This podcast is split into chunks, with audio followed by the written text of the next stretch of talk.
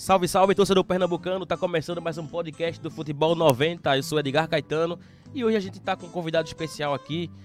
Mas eu vou apresentar antes do Joaquim, que tá sempre com a gente. Joaquim, muito obrigado por mais uma participação.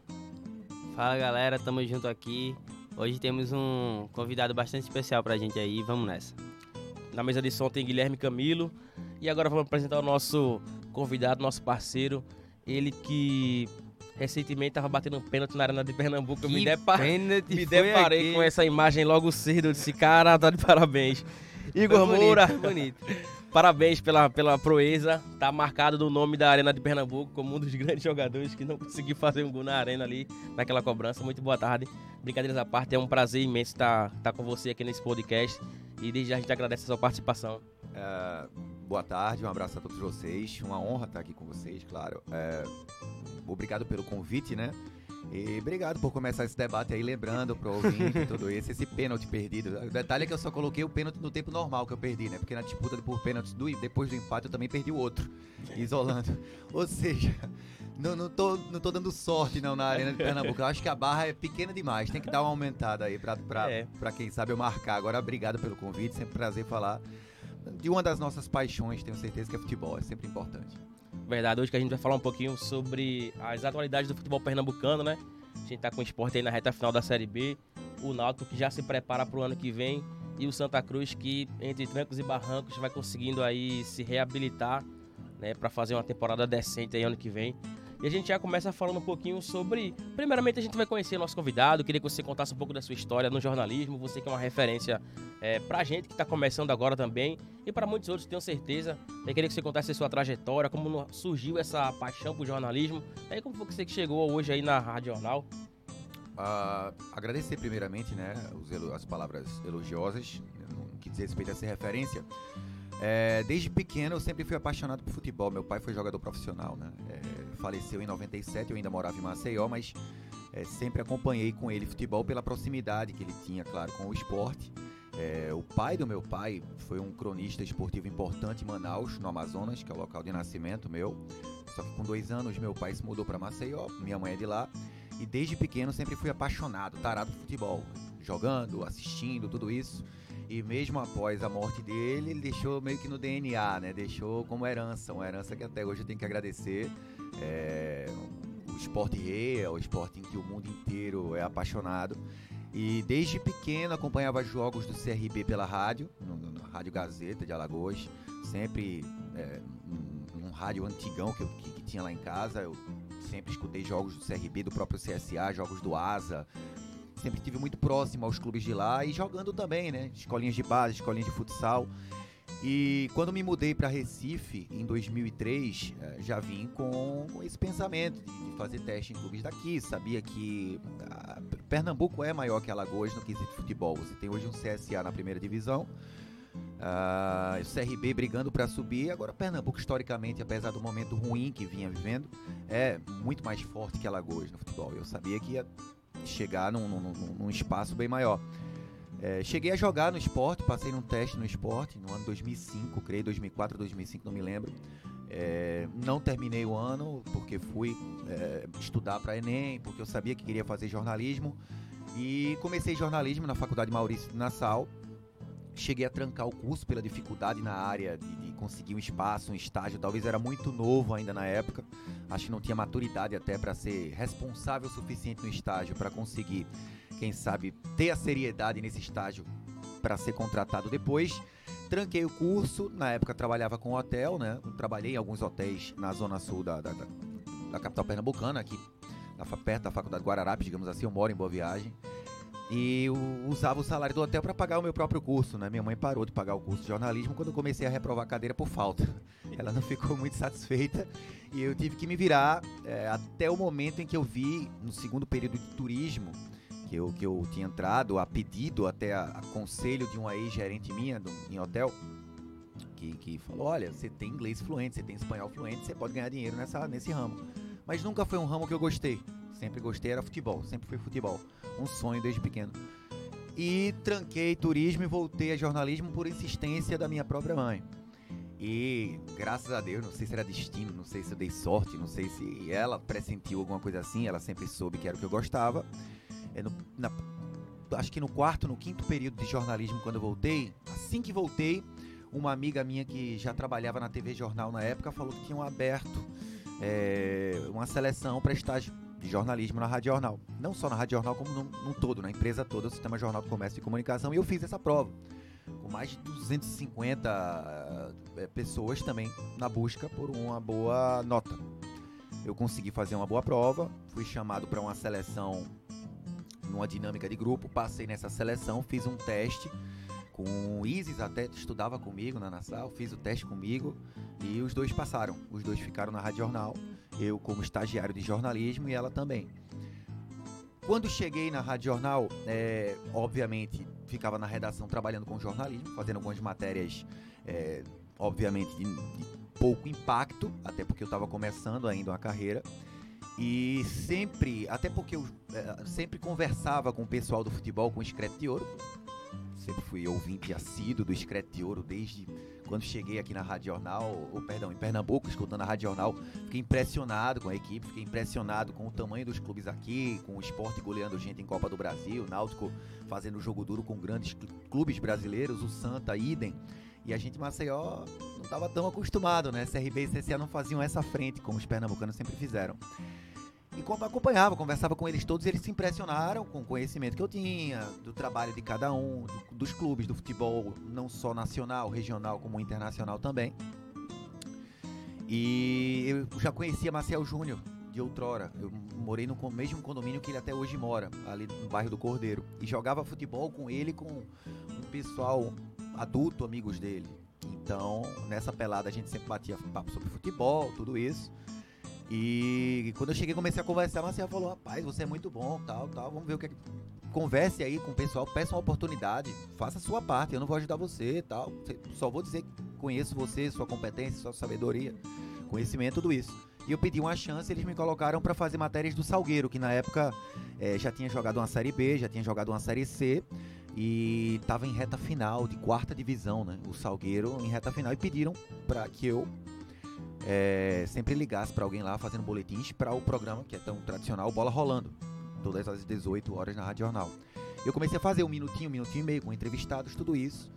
E me deram a chance para fazer um sorteio de campeonato pernambucano lá em Salgueiro, uma apresentação do campeonato pernambucano. Fiz, fiz matérias, tudo isso. O pessoal gostou. E quando voltei, já me colocaram para tirar férias dos repórteres, repórteres conhecidíssimos na época. Tirei férias, comecei a fazer jogos no campo, jogos de menor porte, fazendo a pista, como a gente chama no rádio. E assim fui crescendo, mesmo estagiário, consegui fazer Copa do Mundo em 2014. Foi onde creio que me destaquei, fazendo entrevistas especiais com torcida em inglês, em espanhol, fanfest, é, coletiva de seleção italiana com o Balotelli, coletiva de seleção alemã com, com o Ozio, é, enfim, vai crescendo com isso tudo. Eu chamei a atenção com o meu trabalho, graças a Deus. Até acabar o meu estágio, é, renovaram para eu ficar como prestador de serviço. Só que você não tem como ficar como prestador de serviço durante um determinado tempo. Aí eu fiquei fora da Rádio Jornal por cerca de três meses. A equipe pedia o tempo todo para minha volta, minha volta, minha volta. Ouvintes também, graças a Deus, sempre pediram. Foi quando o pessoal lá fez todo o esforço na saída de uma pessoa do jornalismo e mudaram essa vaga, tiraram essa vaga do jornalismo para colocar em esportes. Como a antiga vaga de estagiário ficou como um contratado que seria minha. E graças a Deus até hoje a gente está lá na Rádio Jornal, sempre buscando aprimoramento. Você não pode pensar que está perfeito, estagnado, até porque o mundo muda, né? Hoje você não é só radialista, hoje você tem que saber é, fotografar nos jogos, principalmente fora de casa. A Rádio Jornal é uma das poucas rádios do Brasil que enviam repórteres para todos os jogos: Campeonato Brasileiro, Copa do Nordeste, Copa do Brasil, Copa América. Eu tive o prazer de fazer Copa América agora há pouco.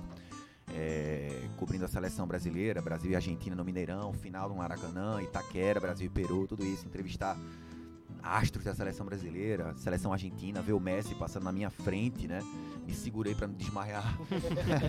Mas tudo isso você vai crescendo, aprendendo a fotografar melhor, a filmar melhor, é, gravar o áudio para rádio, mas gravar com a outra mão o vídeo para televisão, para redes sociais, tudo isso você vai aprimorando e pouco a pouco a gente vai é, tentando buscar um, um aprimoramento, um aperfeiçoamento, sabendo que até um ano antes de eu, de eu me aposentar, eu não vou ser um profissional perfeito. A perfeição você vai buscando no dia a dia, né?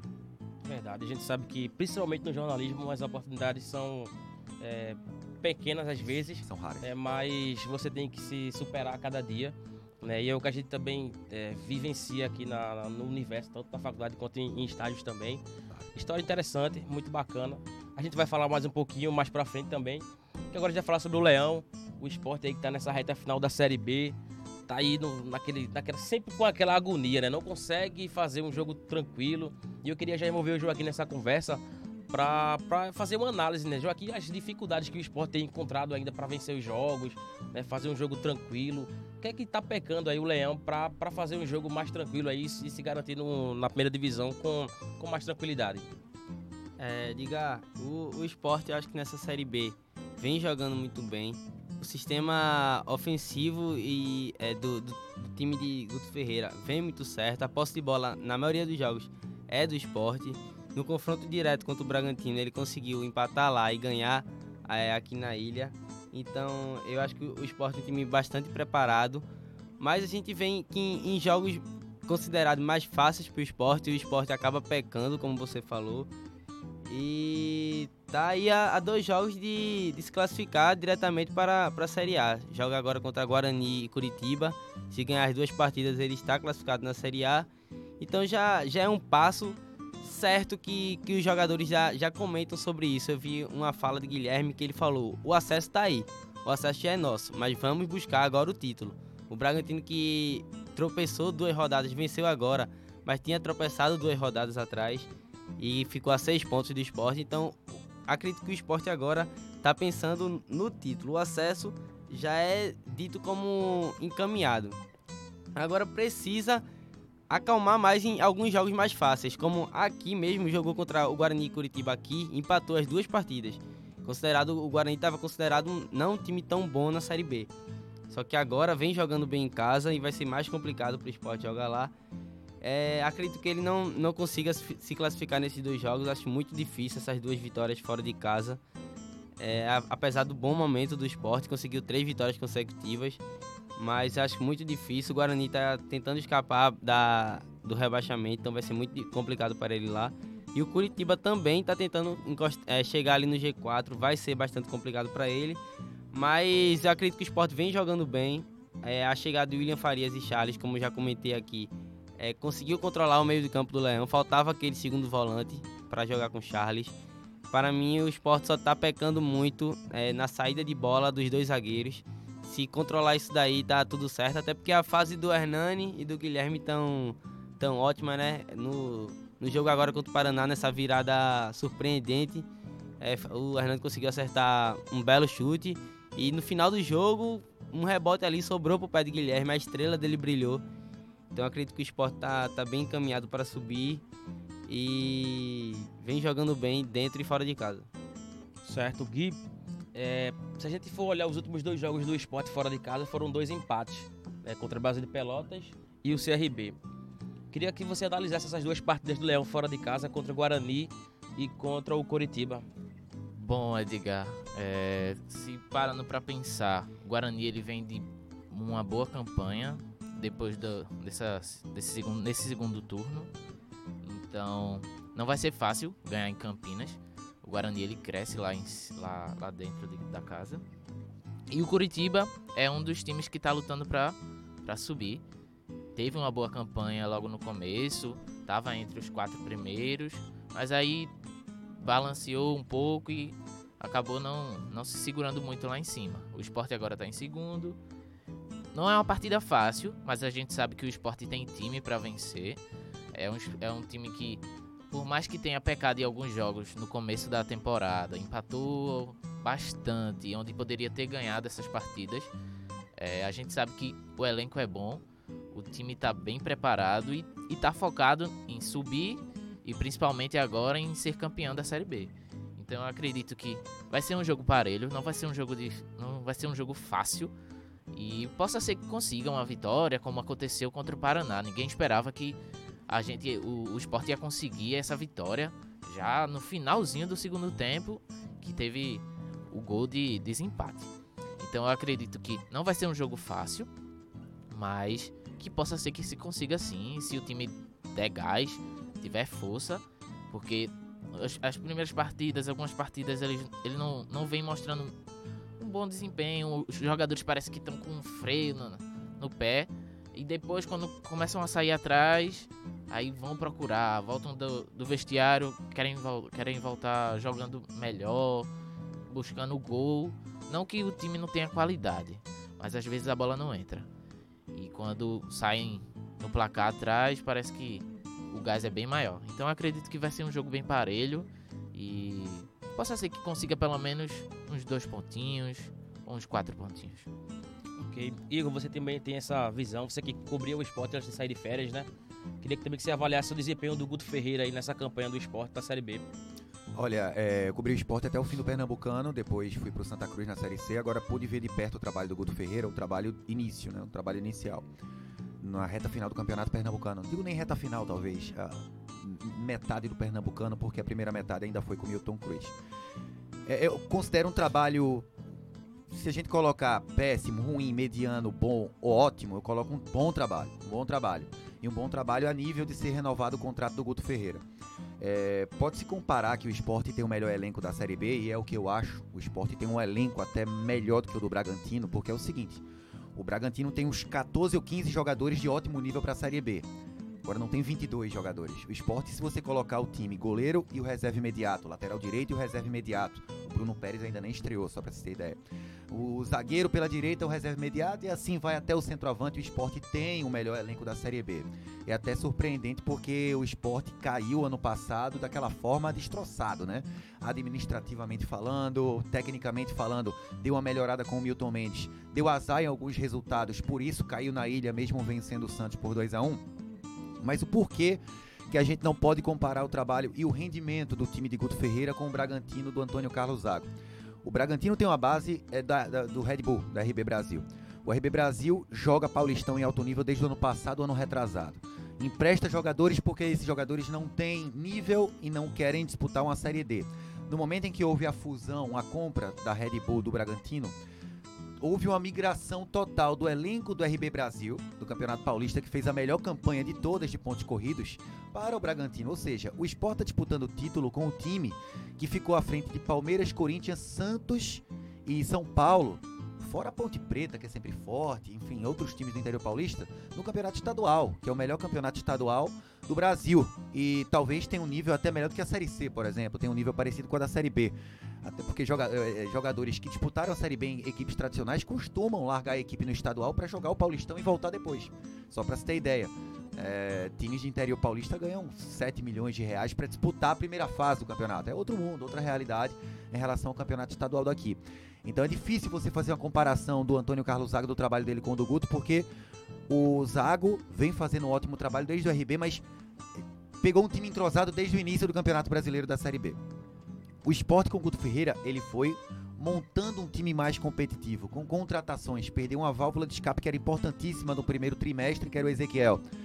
Foi atrás de um jogador para compor é, esse espaço que o Ezequiel uh, complementava na ponta direita e sempre era um fator de desequilíbrio esse trio ofensivo. Quando o Ezequiel e o Hernani estavam num dia ruim, o Guilherme resolvia. Quando o Guilherme e o Ezequiel estavam num dia ruim, o Hernani Brocador estava lá fazendo o gol da vitória. Quando o lado esquerdo e a central do, do, do ataque do esporte estava ruim, o Ezequiel, numa jogada individual, resolvia. Então ele teve que ir montando o esporte e aprimorando o time que hoje a gente vê o ápice do esporte. O esporte está invicto a oito rodadas difícil numa Série B você ficar invicto a oito rodadas com tanto jogo tinhoso, jogo que a gente chama é, jogo cascudo, né? Você enfrentar o CRB em Maceió, você enfrentar um Brasil de Pelotas em Pelotas, é difícil até para a dupla Grenal em Campeonato Gaúcho. Então, acho que o esporte hoje está no ápice do que poderia render. Toma alguns sustos, porque em Série B pouquíssimas equipes jogaram dando show. Se o esporte fizer 15 dos 21 pontos que tem pela frente até o final, o esporte vai igualar a campanha do Internacional na Série B do ano retrasado. E o Inter não foi campeão. Campeão naquele ano foi o América Mineiro, só pra você ter ideia. Então, é, na Série B é difícil você dar show pela qualidade das equipes adversárias, pelo jogo truncado que a gente vê na maioria das vezes na Série B, é, pela dificuldade de alguns gramados, apesar da qualidade ter melhorado recentemente. E considero sim bom trabalho do Guto Ferreira, passível para renovação.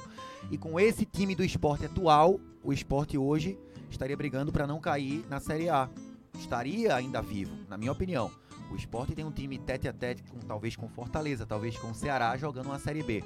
Se você consegue fazer contratações pontuais com a base que está jogando hoje a Série B, acho que o esporte pode até brigar por meio de tabela na próxima temporada. Agora, parabenizo o trabalho do Guto, parabenizo principalmente a diretoria do esporte, que com toda dificuldade montou um, um time, um elenco extremamente competitivo e tá aí, vai subir. Isso aí é questão de tempo subir de divisão. Vamos ver se como campeão, como vice-campeão. Minha aposta é como vice-campeão, porque o Bragantino tropeçar é muito difícil.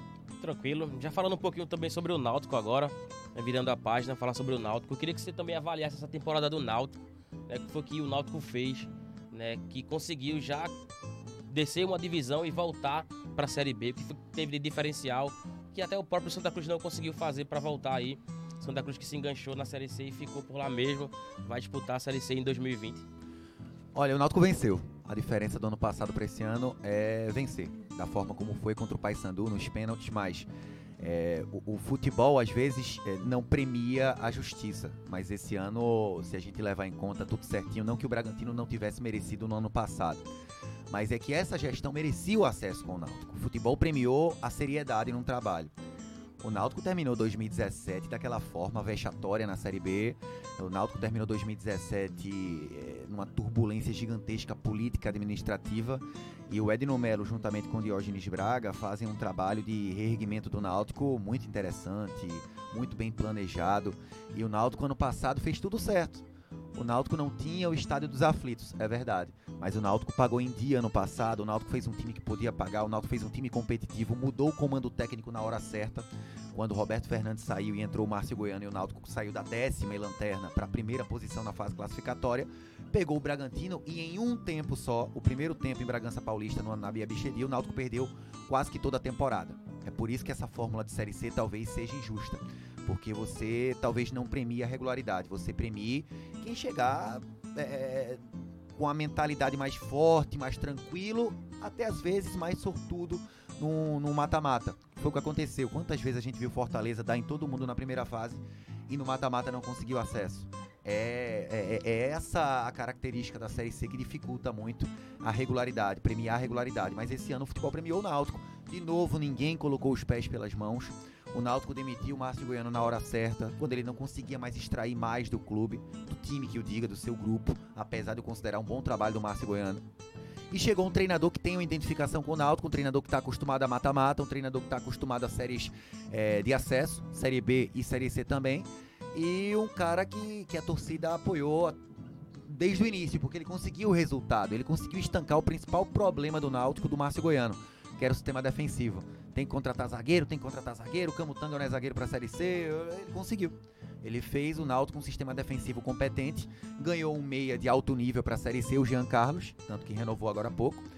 E o Náutico foi premiado pela gestão séria e competente. E de quebra, aumentou o número de sócios de 2.500 para 15 mil. Hoje é 16 mil, 17 mil sócios. Acho que o Náutico chegou a, a mil sócios agora há pouco, a mais. E voltou para os aflitos. Ou seja, você recuperou a autoestima, você recuperou a confiança, você recuperou o torcedor do Náutico se sentindo em casa. Portanto, o segredo do sucesso é esse, gestão. O Fortaleza começou a ter seriedade na gestão, pegou o elevador da C para A.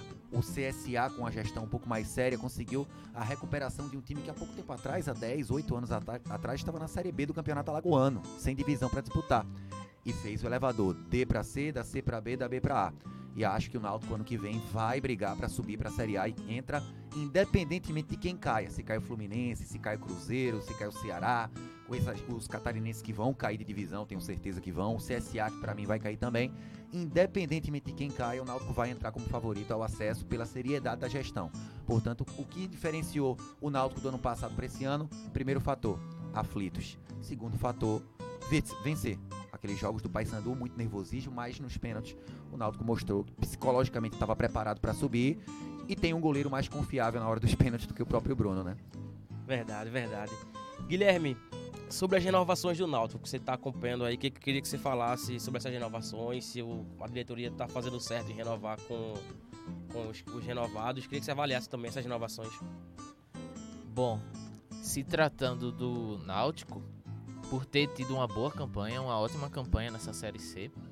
Eu acredito que você manter o elenco, ou então pegar os caras que se destacaram e renovar com eles para que um gás, eles mostrem seu valor também na Série B, eu acho que é de grande importância. Você manter o elenco é sempre bom, porque o time já foi campeão, saiu, foi campeão brasileiro da Série C, tá, subiu de, de divisão e a busca agora é para um, subir para a Série A. Vai disputar a Série B, não vai ser um, um campeonato tão fácil, porque temos alguns times da Série A que estão para descer e a gente ainda tá meio embolado para saber quem vai descer, mas são times que a gente não esperava que poderiam descer, como Cruzeiro, Fluminense. Então, vai ser uma, uma Série B muito ferrenha. Mas eu acredito que você manter o elenco e ter esse entrosamento, como o Igor comentou, do Bragantino, que manteve muitos jogadores do, do RB Brasil, e que esse time já vinha com entrosamento, vinha com um técnico que já sabia trabalhar com, com a equipe, eu acho que isso é bem importante. Então, renovação de Jean Carlos é um jogador que se destacou bastante nessa, nessa etapa final da, da Série C e durante o, a classificação.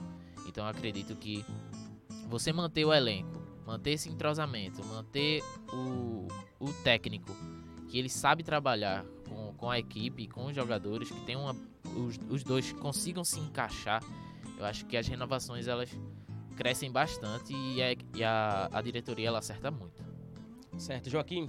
É, a folha salarial do, do Náutico no próximo ano está prevista para 500 mil reais. Dá para fazer um time para subir para a Série A com 500 mil reais ou não? Rapaz, é que nem é, o Diógenes falou. Isso aí é, é no começo, é uma preparação que ele vai ter até para o Pernambucano. Acredito que o, o Náutico vai ter que pensar assim em, em fazer dinheiro no começo. É, a, algumas cotas vão ser necessárias para o Náutico e como o Diógenes falou, é, no começo a, a ideia inicial do Náutico são esses 500 mil reais. Mas durante a, a, algumas competições que eles foram jogando, por exemplo, Copa do Brasil, é, até Pernambucano, ele tem que fazer dinheiro e vai aumentando durante a Série B, até para montar um elenco. A gente sabe que, como, como o Guilherme falou aqui, renovações são importantes, mas eu acho que não tem que renovar tanto assim com, com toda a equipe. É, gostei da renovação com o Matheus Cavalho, Jean Carlos, mas principalmente com o Dalpozo. É um cara que conhece o elenco, é um cara que, que conseguiu chamar a torcida de volta, até como o Igor falou no, na questão dos aflitos. E acredito que nessa gestão, Dalpozo foi, foi, vai ser essencial nessa Série B.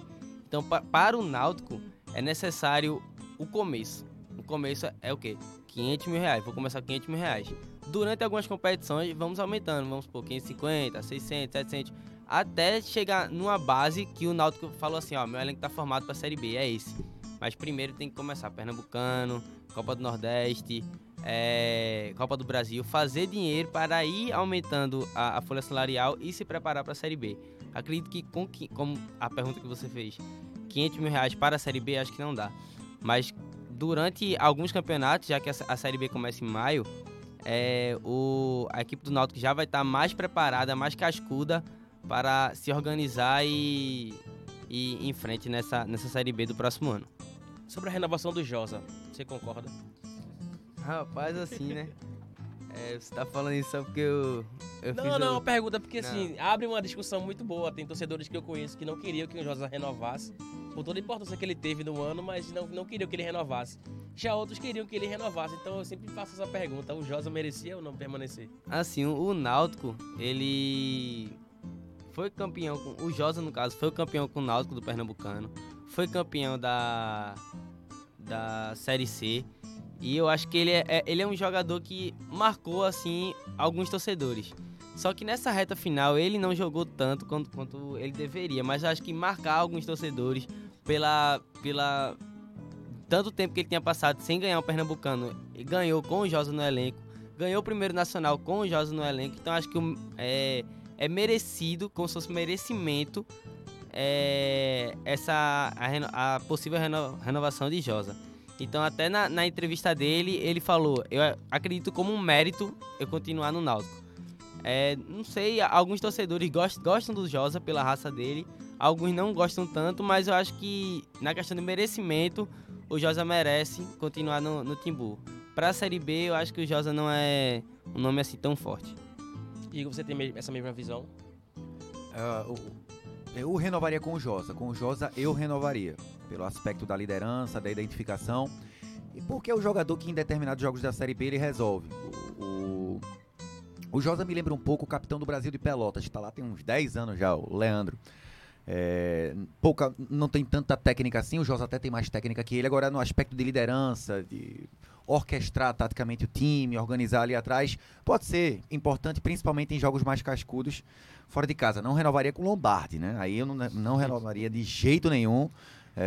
para você renovar com um zagueiro que não esteve tão bem nos jogos e ainda teve uma falha, uma falha em que a torcida lembra até hoje no clássico, no gol do Pipico.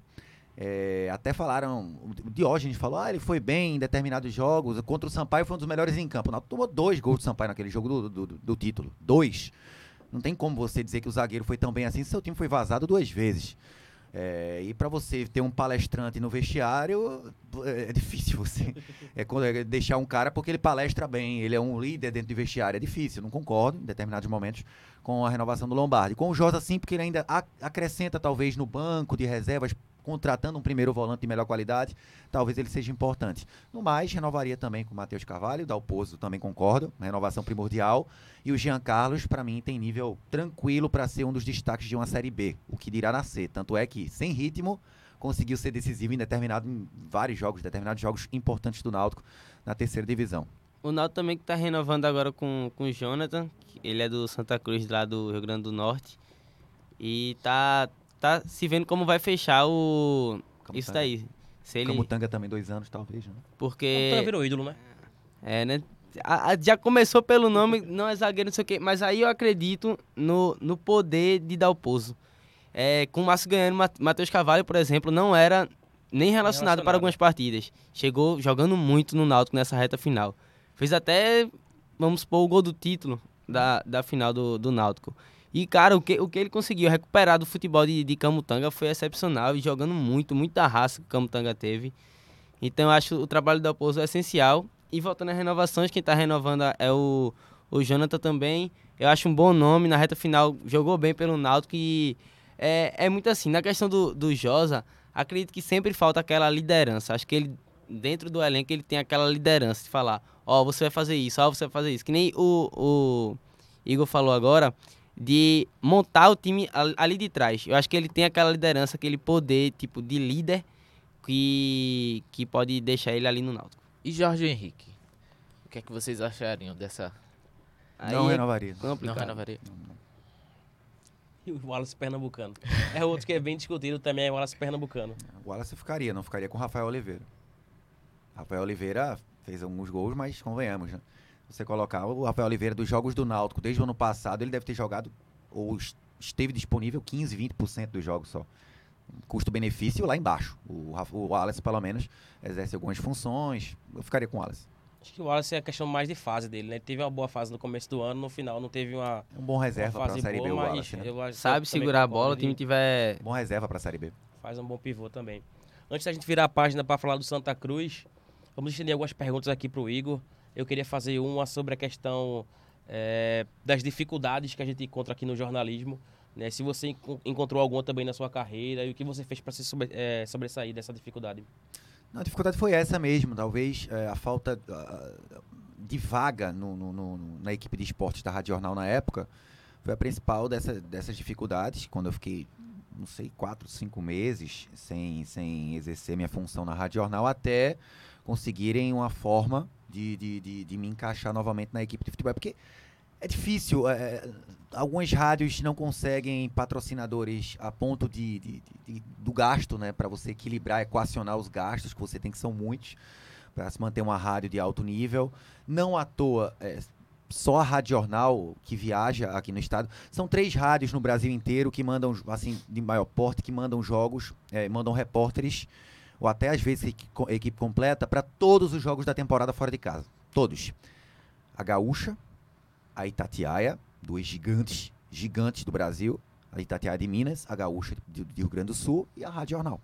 Aí você tira como é difícil, talvez, a área. Você tem que ter um, um, uma equipe de marketing, uma equipe comercial para vender patrocínios muito competente, para mostrar para o cliente que vale a pena investir, que o nome dele vai estar tá sendo é, o tempo todo veiculado em uma grande audiência. Jornal, graças a Deus, tem uma audiência gigantesca, principalmente nesses jogos fora de casa. A gente sabe que é, é uma ínfima parte da população que gosta de futebol, que tem é, dinheiro, que tem capital para para ter um, por exemplo, um Premier em casa para assistir jogos, que tem dinheiro para assinar um Dazon para assistir jogos da Série C, e o rádio continua sendo o veículo de comunicação mais importante, independente da classe. É, um, um bilionário está no carro se dirigindo ao trabalho, ou ele não vai ver TV, ele vai escutar o rádio para ficar, ficar informado. Da mesma forma, aquele cidadão mais humilde que trabalha o dia todo com o radinho dele ligado, porque é o que ele tem de entretenimento e de informação. Se falta energia, o rádio não falha. Você tem o rádio como suporte para lhe dar informação. É o veículo de comunicação mais simples para você dar notícia na hora. E tudo isso envolve também o futebol. Então é, é muito importante. O rádio passa por algumas dificuldades, o rádio no Brasil inteiro como um todo. Mas eu, eu pessoalmente, particularmente, graças a Deus, não tive nenhuma dificuldade maior, porque, como eu falei, fiz o teste, passei, fui estagiário, consegui chamar atenção no futebol e logo depois fui prestador para ser contratado depois. Graças a Deus, eu não tive nenhuma dificuldade, nenhum perrengue maior nessa área, mas conheço muita gente que teve dificuldade e a gente torce com o reerguimento da Rádio Clube agora há pouco, com com o novo dono, com o novo coordenador que trabalhou comigo, inclusive o André Luiz Cabral, que tem sua competência lá em cima. É, é uma rádio que está investindo novamente. Quero ver a Rádio Clube muito forte novamente. A gente torce para a Transamérica se fortalecer, a CBN se fortalecer, a Rádio Olinda se fortalecer, porque com essa concorrência, quem ganha é o rádio, quem ganha são vocês que buscam esse espaço na área de esporte, na área de, do, do, de comunicação futuramente, não necessariamente só esporte, né? Na área de comunicação como um todo, não à toa vocês é, fazem o curso de jornalismo. Eu tenho uma pergunta também. É, no começo, você falou que não estava preparado, não estava com maturidade para se manter ali no estágio. Qual foi o momento que chegou na, na sua cabeça assim, agora eu estou preparado, agora eu consigo é, levar isso na seriedade? Quando a chance bateu, quando a chance bateu. Eu como estagiário é, cometi algumas irresponsabilidades, uma pauta aqui que eu faltava, essas coisas. Mas com o tempo, meus chefes na época, o monstro Haroldo Costa, né? Todo mundo conhece. É, foi meu coordenador durante muito tempo, foi quem eu mais aprendi, um cara que sempre conversou comigo. Sou muito grato a ele. O Carlos Miguel, que hoje trabalha na CBN, Globo CBN, também o meu chefe. E sempre davam aquele puxão de, are... de, de orelha, mas é, vamos lá, não é assim, é assado tal. E eu fui criando essa maturidade. Porque eu achava que talvez o trabalho não fosse mais importante que o lazer, às vezes acontecia disso, daquilo. Hoje não, a coisa mais importante para mim hoje é meu trabalho. Depois, o que, de, o que der para fazer para lazer, ok. Aí a gente vê o que a gente consegue. Eu consegui inverter a pirâmide, eu consegui inverter a coisa que eu tinha na cabeça. Não, primeiro eu vou aproveitar aqui, depois eu vejo, faço qualquer coisa no trabalho e não é mais assim. Assim eu tento ser mais caprichoso no trabalho, dar tudo que eu puder na Rádio Jornal pro ouvinte sentir a, a, toda uma preparação, sentir todo um profissionalismo, sentir a informação chegando com boa qualidade para ele, para depois aí pensar na minha parte pessoal, em, em vida pessoal no caso. Bom, Igor, a minha pergunta é na área do, do esporte, do jornalismo. É, qual foi o jogo que, te, que mais te marcou durante toda essa tua trajetória na, na Rádio Jornal ou em outra. Até mesmo como só torcedor? Uh, como torcedor, não tem nenhum grande jogo que me marcou, confesso. Mas trabalhando é, na ordem cronológica, eu posso dizer que eu fiquei muito impressionado em Santa Cruz e Betim, no acesso do Santa Cruz, com mais de 60 mil pessoas no Arruda. Fui para observar o jogo só, vale salientar. Minha primeira final também chama atenção. É, até hoje eu lembro que foi 2014, as primeiras finais, né? 2014 eu fiz Copa do Nordeste Esporte Ceará, só que foi a ida, não foi a, a volta, né? O esporte foi campeão lá em Fortaleza.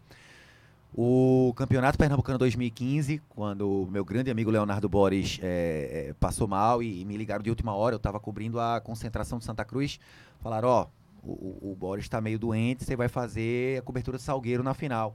E eu não estava esperando aquilo, não estava preparado, mas fui fazer a final com 50 e poucas mil pessoas no Arruda.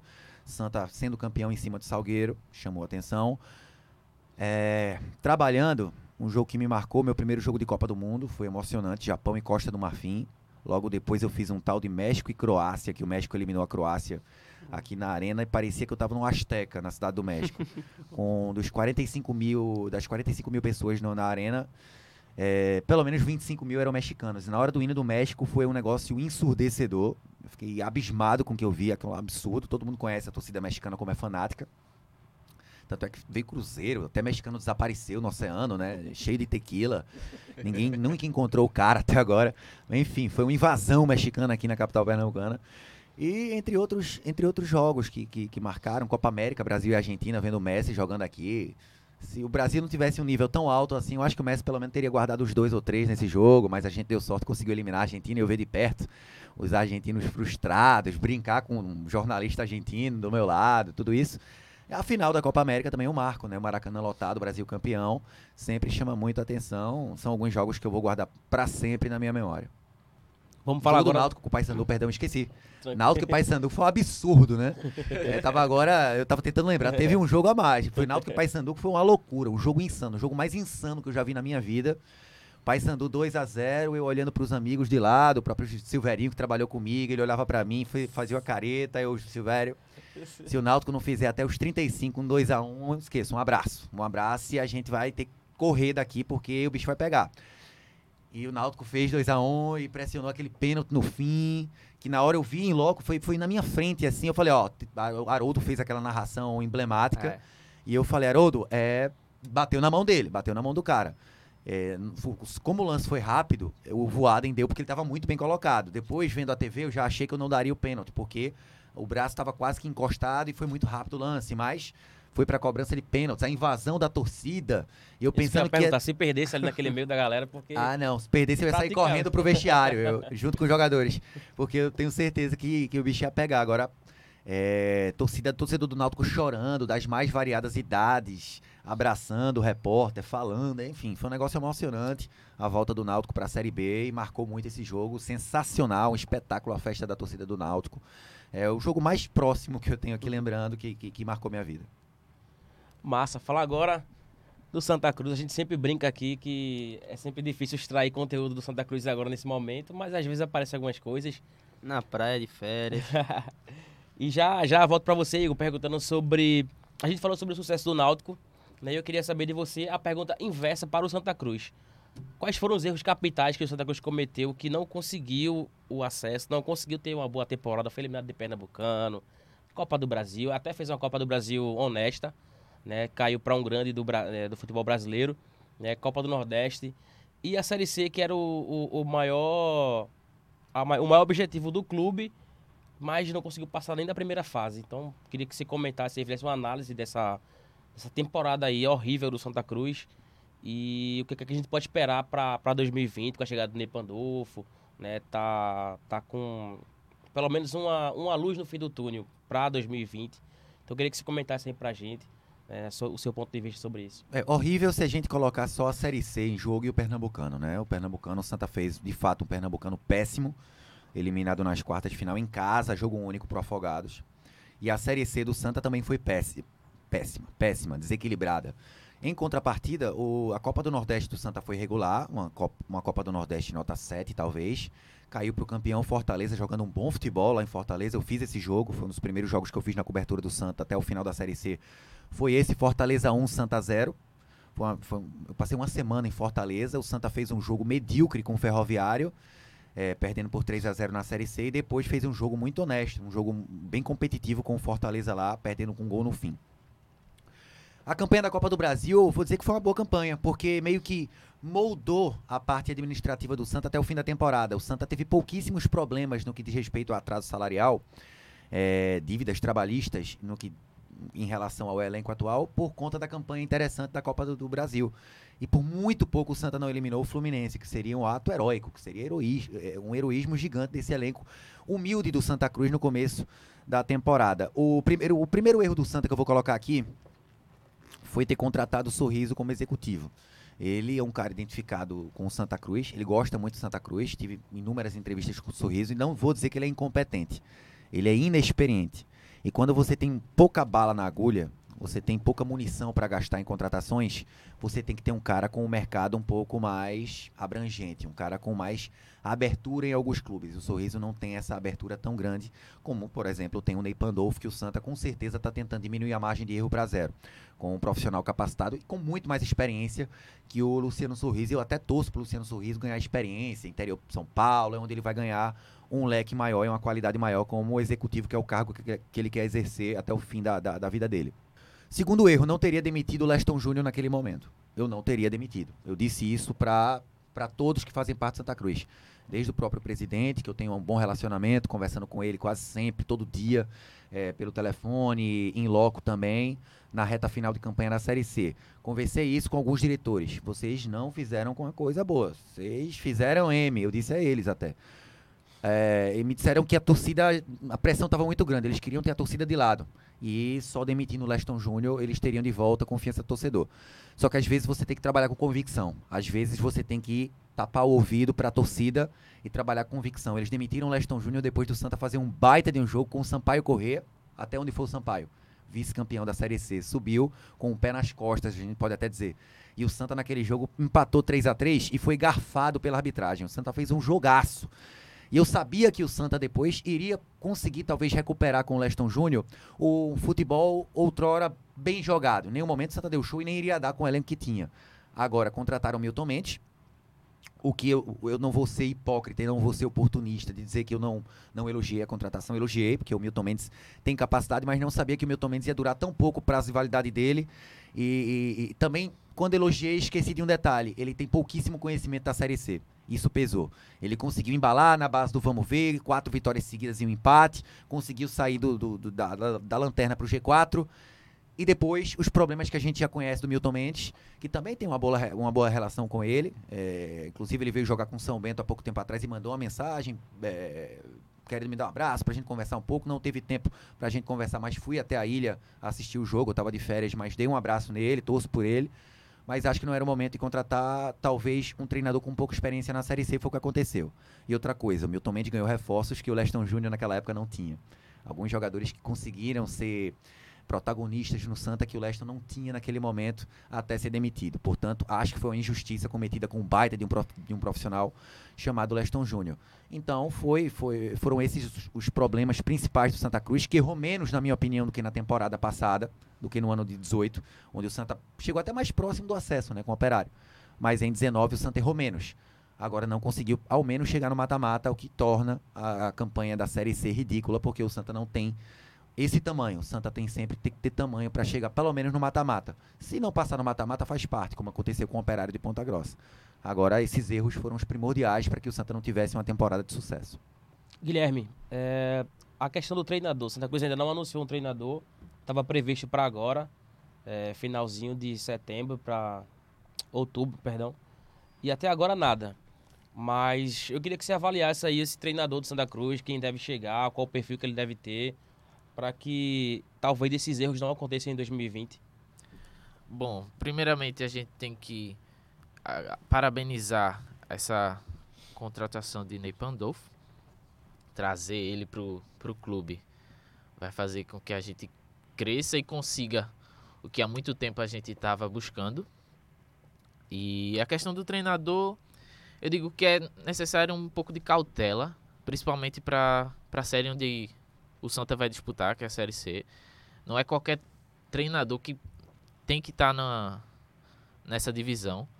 E temos os nomes de Léo Condé, Cláudio Tensati, é, Rafael Jacques, que estava no, no São José. E, tipo, eu acredito que tenha espaço também para um nome que passa a ser que vocês aqui da mesa discordem, mas até o próprio Daniel Paulista, ele teve uma boa campanha no, no Confiança, ele conseguiu o acesso do Confiança que ninguém esperava. Foi meio que um azarão nessa, nessa subida para a Série B.